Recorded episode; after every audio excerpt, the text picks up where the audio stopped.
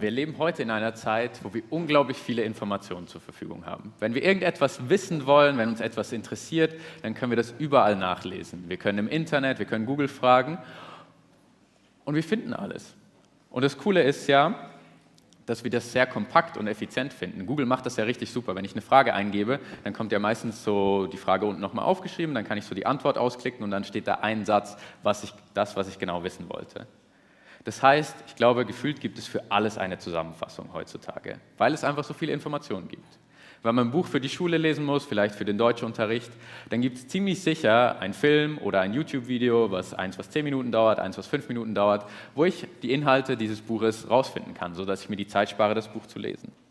Einfach, weil es so viele Informationen gibt, brauchen wir Informationen effizient. Und das Spannende ist, Jesus wurde auch mal gefragt nach einer Zusammenfassung. Er wurde gefragt, hey, was aus diesem ganzen Alten Testament, aus diesen ganzen Geboten, was ist eigentlich das Wichtigste? Wie kann man das irgendwie so ein bisschen zusammenfassen, sodass ich mir das merken kann und das tun kann? Und als Jesus geantwortet hat, hat er auf den Text verwiesen, den wir eben von Michel gehört haben, den Predigtext von heute. Und er hat gesagt, okay, wenn du das zusammenfassen willst, das musst du machen. Darum geht es. Und deswegen machen wir heute etwas, was eigentlich nicht so gut in unsere Zeit passt. Wir nehmen einen kurzen Text und reden ganz lange drüber. Wir machen keine Zusammenfassung, sondern wir nehmen einen kürzeren Text und schauen uns die Details in diesem Text an, weil ich glaube, wir da drin dann ganz viel entdecken können darüber, was das eigentlich bedeutet.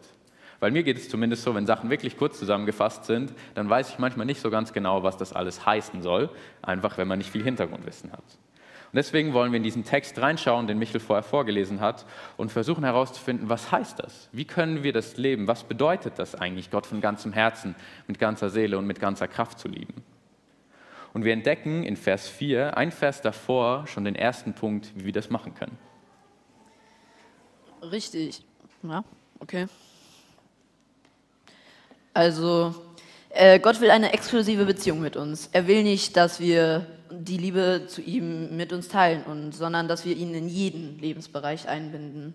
Das heißt, dass wir ihn erstmal kennenlernen müssen, weil etwas sehr Wichtiges, also unser Leben, werden wir nicht mit irgendeinem Fremden teilen. Das heißt, wir müssen uns erstmal Zeit nehmen für uns. Also Bibel lesen und beten, das ist einfach das Einfachste, wie man ihn kennenlernen kann. Und Nähe, Zeit und Leidenschaft sind einfach grundlegend für eine Beziehung mit Gott. Und so muss man halt ihm einfach die Kontrolle überlassen und vom Gedanken äh, abkommen, Kontrolle ist besser als Vertrauen und deswegen muss man die Kontrolle einfach an ihr abgeben und von diesem Gedanken wegkommen. Und äh, manche Lebensbereiche, so Arbeit oder Finanzen, dafür gibt es auch Geschichten. Also das heißt, es ist einfach nicht nur abstrakt, was ich hier sage, sondern das kann man auch so ausführen. Äh, es geht in dieser Geschichte um Bruder Andrew, das ist der Gründer von Open Doors. Der ist ein Holländer und kam so mit Ende 20 aus dem Krieg in Indonesien zurück, weil die äh, Niederländer hatten da eine Kolonie und er hat da für die Niederländer gekämpft. Allerdings wurde ihm in den Knöchel geschossen und so hatte er sehr viel Zeit mit rumsitzen und lesen. So hat er sich sehr viel mit dem Glauben beschäftigt und hat sich dann für ein Seminar im WEK College äh, angemeldet, um Missionar zu werden. Da wurden sie im zweiten Semester in so eine Missionsreise im eigenen Land geschickt und hatten einen Pfund. Das ist in jetzt zurzeit 1,17 Euro. Das ist echt nicht viel. Davon kannst du ein Brot kaufen heutzutage. Damals war das noch anders, aber etwas mehr. Auf jeden Fall die hatten diesen einen Pfund als Voraussetzung galt, damit musste alles bezahlt werden. Die Veranstaltungen, die Mietkosten für die Veranstaltungsorte, das Essen, vielleicht noch Getränke für die eingeladenen Leute, alles musste damit bezahlt werden. Aber die mussten den einen Pfund nach diesen vier Wochen wieder mit ins College bringen. Also, naja. Also, und noch eine Voraussetzung, sie durften während den Veranstaltungen keine Kollekten erheben oder nach Geld betteln, keine Ahnung. Auf jeden Fall kamen sie dann nach vier Wochen mit 12 Pfund Überschuss, also insgesamt 13 Pfund zurück ins College, nur durch Spenden, die sie nicht mh, mm, erhofft hatten. Also sie haben sich das erhofft, aber nicht danach gebeten bei Menschen. Und ja, das ist ein gutes Beispiel dafür, was passieren kann, wenn wir Gott einfach die Kontrolle überlassen. Aber dieses mit ganzer Seele, mit ganzer Kraft und mit ganzem Wort ist irgendwie sehr abstrakt. Und wie geht das? Genau, Jonah hat ja gerade eben erzählt, der erste Schritt, Gott von ganzem Herzen, ganzer Seele und ganzer Kraft zu lieben, ist, eine exklusive Beziehung zu haben, also unser ganzes Vertrauen auf ihn zu setzen.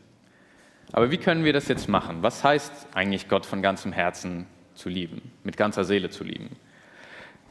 Ich glaube, am einfachsten finden wir das raus, wenn wir uns fragen, was bedeutet Herz eigentlich? Ich glaube, wir sind uns einig, dass es nicht um das Organ geht. Da sind wir uns, glaube ich, alle einig. Aber was heißt denn Herzen?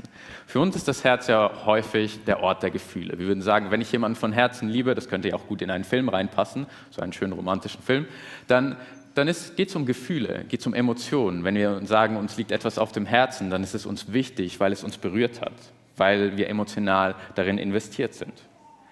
Damals, als dieser Text geschrieben wurde oder das dem Volk Israel gesagt wurde, hatte das Herz aber noch so ein bisschen eine andere Bedeutung. Nämlich war das Herz der Ort, wo man Dinge entschieden hat. Also man hat gesagt, du entscheidest mit deinem Herzen. Das heißt, für die heutige Zeit würden wir das Herz vielleicht doch mehr manchmal ein bisschen mit dem Verstand verbinden und gar nicht so sehr mit Emotionen und Gefühle.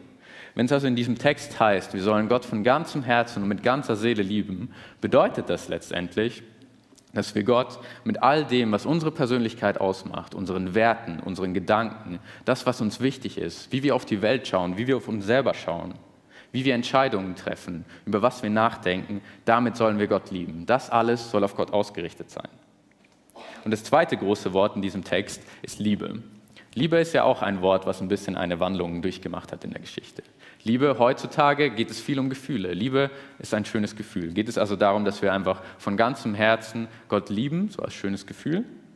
Nicht so ganz. Damals hieß Liebe auch noch so ein bisschen was anderes, was für uns vielleicht ein bisschen komisch klingt. Jesus hat es einmal so zusammengefasst und hat gesagt, wer mich liebt, der hält meine Gebote. Also Liebe ist irgendwie mehr Treue, mehr Gehorsam.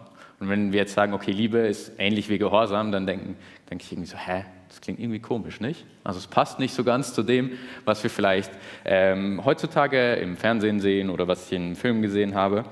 Aber eigentlich ist der Unterschied auch gar nicht so groß. Weil wenn ich doch jemanden liebe und er mich um etwas bittet, dann tue ich doch, was er gesagt hat. Weil ich es gerne für ihn tue, weil ich es gerne mache, weil es mir Freude macht.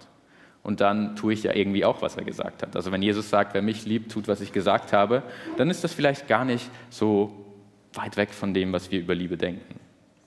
Gott mit ganzem Herzen und ganzer Seele zu lieben, heißt also mit unserer ganzen Persönlichkeit, das, was uns ausmacht. Und es kann zum Beispiel ganz praktisch in unserem Alltag bedeuten, dass wenn wir Entscheidungen treffen, dass wir Gott Gewicht geben. Was meine ich damit? Ihr könnt euch das so vorstellen wie eine Waage. Für jede Entscheidung gibt es Gründe, die dafür sprechen und dagegen sprechen und die sind unterschiedlich wichtig. Und dann könnte man sagen, gibt es noch ein ganz, ganz großes Gewicht, was auf diese Waage kommen kann, auf die Seite oder auf die Seite. Und das ist Gott das, was ihm wichtig ist, meine Beziehung zu ihm, das, was ihm Freude macht. Und egal auf welche Seite der Waage ich das stelle, das ist so schwer, dass ich mich dafür entscheide. Das kann ein Weg sein, wie wir Gott mit ganzem Herzen lieben, weil das Herz der Ort ist, wo wir Entscheidungen treffen. Wenn wir weiterlesen im Text, heißt es, wir sollen Gott mit ganzer Kraft lieben. Ganze Kraft meint ganze Kraft. Ganze Kraft meint nicht nur so ein bisschen, sondern es meint, so sehr du kannst, so viel wie du kannst, so sehr sollst du Gott lieben, mit all deiner Kraft. Aber wie können wir das machen? Ich glaube, es gibt zwei Wege, um darüber nachzudenken, Gott mit ganzer Kraft zu lieben.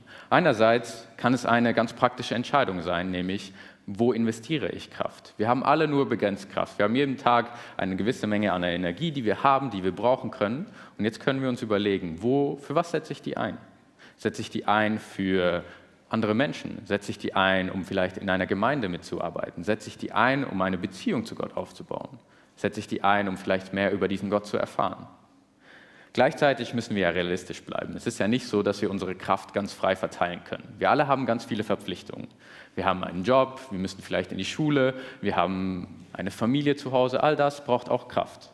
Und ich will euch nicht sagen, geht nicht mehr in die Schule und erklärt eurem Lehrer, ich will meine Kraft jetzt für Gott einsetzen, ich habe keine Zeit mehr für Schule. Das ist nicht das, was ich sagen will. Also ihr könnt es gerne versuchen, ich glaube nicht, dass es funktioniert. Aber ich glaube, dass wir selbst die Dinge für Gott tun können, sodass es Liebe zu Gott ausdrückt und dass es ihn ehrt. Indem wir nämlich ganz bewusst die Sachen, die wir tun, sei es unsere Arbeit oder die Schule, auf eine Art und Weise tun, die Gott Freude macht, die zu dem passt, was ihm wichtig ist, wo er sich sagt, boah, hey, voll cool, dass du das so machst.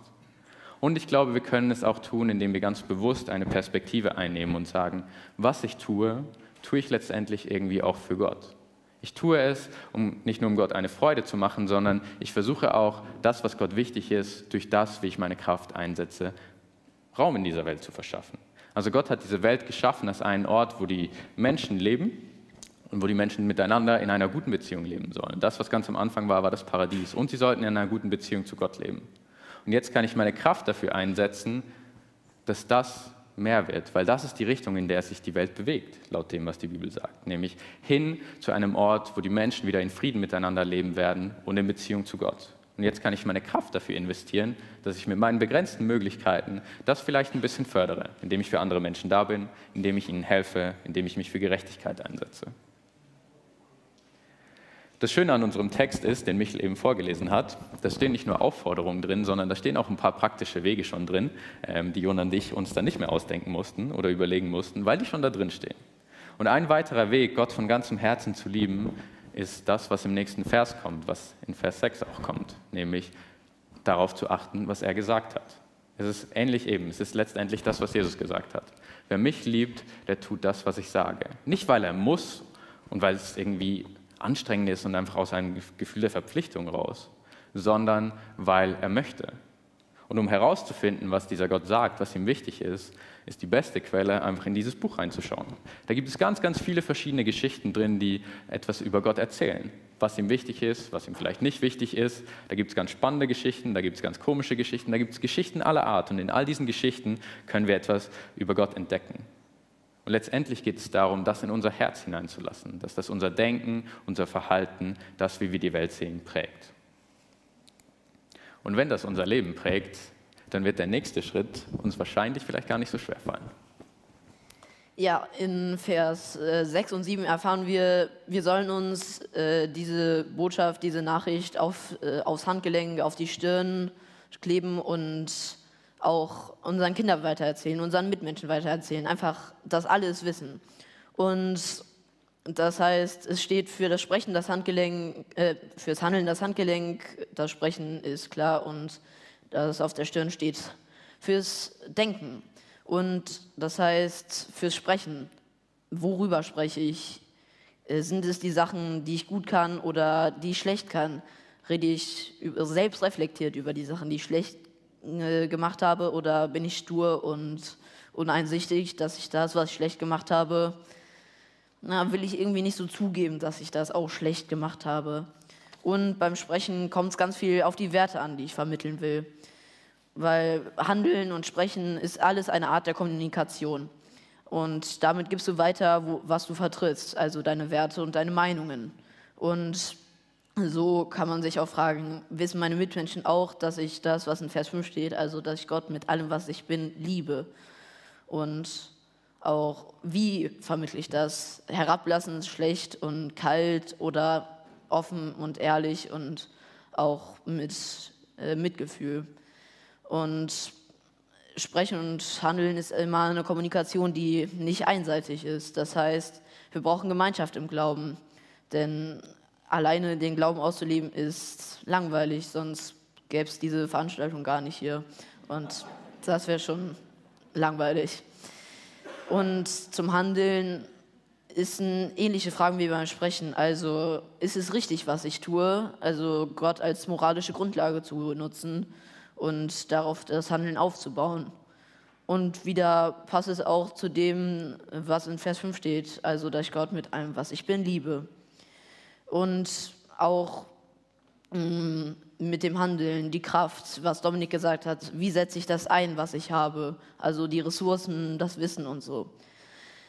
Und tue ich alles, was ich tue, für Gott. Also wenn ich ihn liebe, sollte ich das für ihn tun und nicht für mich oder für äh, meine Mitmenschen.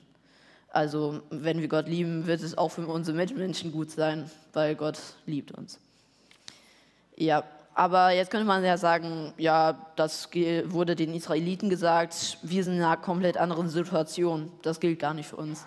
Aber Israel war in einer ähnlichen Situation für uns. Die standen kurz vor dem Einzug in Jericho und lebten in relativ guten Verhältnissen dann doch. Und kommen dann in noch bessere Verhältnisse in Jericho. Sie müssen quasi nichts dafür machen, außer vielleicht siebenmal um die Stadtmauer rumzulaufen. Aber das ist verhältnismäßig gut für eine vorgefertigte Villa und Felder.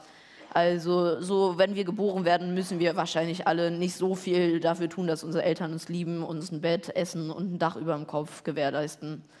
Und deshalb ist es auch für uns gilt das, dass wir so nach Vers 5 handeln sollten. Genau, wie Jona eben gerade erzählt hat, ist die Situation zwischen Israel und uns vielleicht gar nicht so, so verschieden. Wir kommen alle oder leben alle eigentlich in ganz guten Verhältnissen. Und das, was eigentlich das verbindet, ist das, was im späteren Verlauf dieses Kapitels noch erwähnt wird. Nämlich wird da gesagt, hey, warum wird den Israeliten eigentlich dieser ganze Text nochmal gesagt? Eigentlich ist das ganz ähnlich wie das, was im zweiten Buch Mose auch steht. Das haben sie eigentlich alles schon gehört. Aber es wird ihnen nochmal gesagt. Und es wird auch gesagt, warum. Nämlich wird gesagt, hey, ihr sollt Gott nicht vergessen. Und ich glaube, wir als Menschen und die Israeliten, gerade wenn sie in ein Land kommen, wo es ihnen richtig gut geht, und auch wir als Menschen, wenn es uns gut geht, neigen dazu, vielleicht Gott zu vergessen. Unabsichtlich oder absichtlich, wie auch immer. Es passiert vielleicht manchmal einfach. Und vielleicht sieht unser Leben dann so oder so ähnlich manchmal aus. Ey Gott, also du machst mein Leben so gut. Einfach alles funktioniert. Meine Schule, die Noten stimmen ähm, mein Hobby, einfach alles ist einfach so super und ich weiß nicht, wie ich dir danken soll. Und ey, guck mal, ich, ich, meine Familie lebt in so einem großen Haus und so. Äh, äh, meine Lehrerin will mit mir über die Prüfung letzte Woche sprechen und ich weiß nicht, die war nicht so gut. Äh, eine, eine 1 minus? Ey Gott, du, du machst das so gut. Ich weiß einfach nicht, wie ich dir danken soll. Und ey, Schule einfach, die Noten sind so gut einfach wundervoll, aber, aber, aber mein Knie, die Testergebnisse vom Arzt und ich werde nie wieder Sport machen können, wenn die Testergebnisse jetzt nicht gut sind. Sie, mein Knie ist gesund, ich werde wieder Sport machen können. Gott, ich weiß einfach nicht. Es ist jedes Mal so toll mit dir einfach. Ich werde nicht wieder Sport machen können. Einfach Sport, ich liebe es einfach, weil du hast mich auch so gut gemacht und aber irgendwie, ich fühle mich ein bisschen einsam. Eine Freundin wäre schon cool. Aber lass mich erst aussuchen. Ähm, ähm, ey, die eine aus dem Refresh sah schon gut aus. W würdest du, würdest du, ey, also das wäre schon cool von dir, so. Ey, es ist so schön mit ihr, einfach sie ach, ich weiß nicht, ist einfach toll mit ihr. Sie wird verrückt, Mensch. Mach sie weg, wirklich. Es nervt.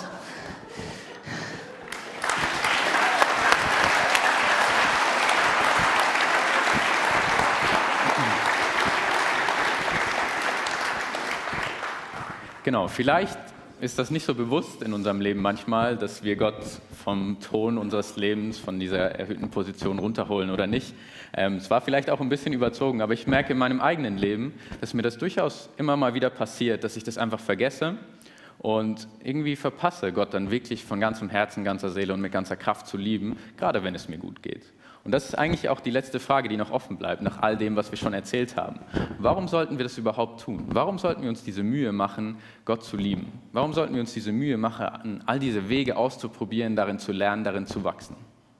Die Antwort ist relativ simpel und kam eigentlich auch schon in der Predigt vor. Dominik hat das gesagt. Weil Gott hat uns geliebt. Er hat uns zuerst geliebt, auch wenn wir vielleicht als Baby nicht mal wussten, dass er existiert. Und Deshalb, wenn wir ihn dann auch lieben, sollten wir auch das tun, was ihm wichtig ist. Weil wenn wir einen lieben, dann sollte man auch das tun, was er sagt. Und falls wir das tun wollen und uns die ganze Mühe machen wollen, das zu lernen und darin zu wachsen, dann wird uns Gott auch die Kraft dazu geben, das zu machen. Und deshalb sollten wir aus Dankbarkeit so handeln, wie er zu uns gehandelt hat. Amen.